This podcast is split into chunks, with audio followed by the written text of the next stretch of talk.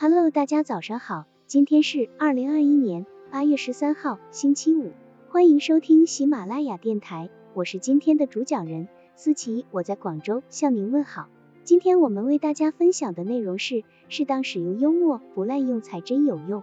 每年的四月一号是西方的愚人节，在这一天，人们可以相互逗趣、开玩笑，甚至是愚弄别人。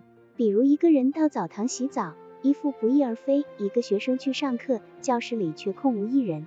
一个男孩突然收到不是父母的父母寄来的信件，等等。在这样的日子，人们不仅不会因为被愚弄而感到不安或是恼羞成怒，反而在发现上当后会因为被捉弄而发自内心的高兴。如此也不会让大家感到尴尬，而产生不必要的矛盾，因为大家都知道这一天如果被幽默一下是事实的，还可以享受不一样的乐趣。再看看下面这个让人捧腹大笑的愚弄吧。愚人节，有一个人在街上散步，他突然听到背后传来一声吆喝：“让开，让开，便桶来了。”于是他急忙闪到旁边，这时只看到一个小伙子带着个漂亮姑娘，骑着一辆自行车疾驰而过。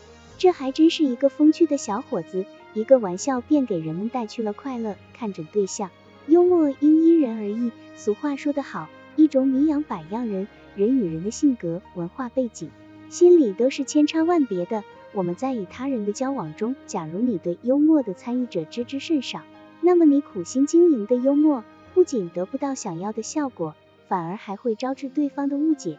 对象的不同，幽默的方式就应该有所变通，才能收到好的效果。注意对象，了解对象，才容易找到合适的幽默话题，适应对方的心理需要。才能真正达到沟通的目的，分而治之，是现代幽默的最为完美的战术。罗曼尼·葛瑞说过，幽默乃是尊严的肯定，又是对人类超然物外的胸襟之明证。英格兰人有句俗话是这样的：尽管幽默的力量很重要，但它并不是生活的全部。这就告诉我们，运用幽默要懂得审时度势，时机恰当，你才去用它。我们都知道，大多言语交际的不成功。往往与滥用幽默有关系。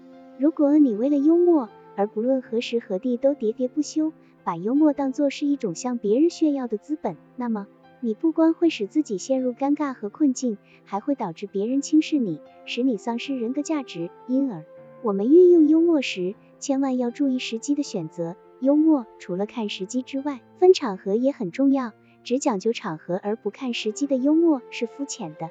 而光讲究时机却不注重场合的幽默是不成熟的，只有把两者结合起来，才能把幽默运用的更加恰如其分。在一些严肃的场合，如纪念重大事件、会议、法庭等等，就不要随便显示你的幽默，要不然只会引来他人的误解甚至怨恨。在一个葬礼上，朋友的父亲去世了，他正为此而伤心不已。你对面对着父亲遗体的朋友说。你的父亲生前一定是个个性非常强硬的人，你看他现在从头到脚都是僵硬的。你认为说这样的话能够给朋友带去慰藉吗？肯定不会，这番幽默只会让你的朋友讨厌你。即使他不会当面痛斥你，但他肯定不会再信任你。你要分清楚，在某些场合，戏谑的话语只会招来非议，给你带来麻烦。幽默是一门高雅的语言艺术，时机和场合是它天平的两端。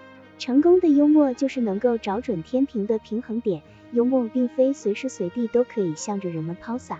随着文明的进步，生活经验的积累，人们越来越清楚地认识到，幽默要讲究时机。好了，以上知识就是我们今天所分享的内容。如果你也觉得文章对你有所帮助，那么请订阅本专辑，让我们偷偷的学习，一起进步吧。